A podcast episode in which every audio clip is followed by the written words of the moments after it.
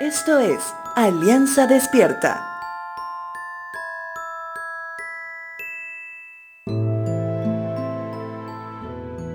El día de ayer hablábamos acerca de lo que significa la analogía del pastor y sus ovejas en relación al cuidado de Dios en medio de su iglesia.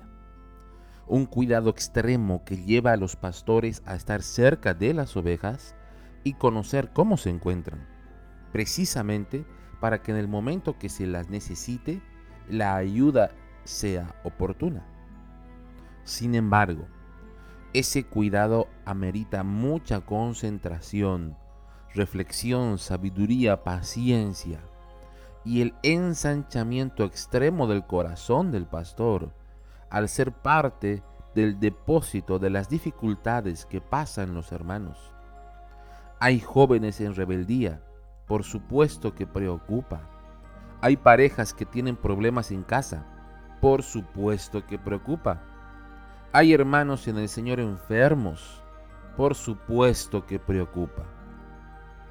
Toda esa carga, además de la propia del pastor, en algunos casos, podría ser mucha. Entonces, ¿qué se hace? Cuando Moisés estaba en el desierto con el pueblo de Dios, habiendo sido liberados de la opresión egipcia, la permanencia en el desierto empezó a generar dificultades. En especial porque en el desierto no había la misma comida que tenían siendo esclavos. Dios mandaba maná en abundancia, pero aún así eso era insuficiente para Israel. Moisés veía a las familias sufrir y hasta llorar por tener que comer lo mismo cada día, a pesar de que era comida que la conseguían sin trabajar, simplemente por la bondad de Dios.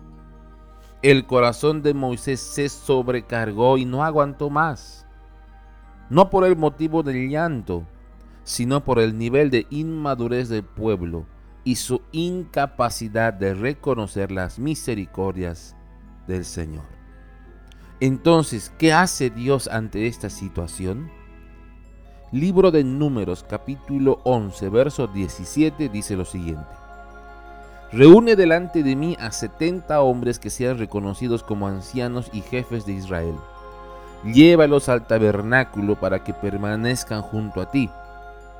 Yo descenderé y allí hablaré contigo. Tomaré del espíritu que está sobre ti y lo pondré sobre ellos también. Llevarán la carga del pueblo junto contigo y de esa manera no tendrás que soportarla tú solo. Si Dios te ha escogido para llevar las cargas de tu iglesia, no lo dejes de hacer. Esfuérzate y sé valiente. Y si crees que no, hoy puede ser el día que te unes al grupo de personas que han asumido el llamado de compartir la carga.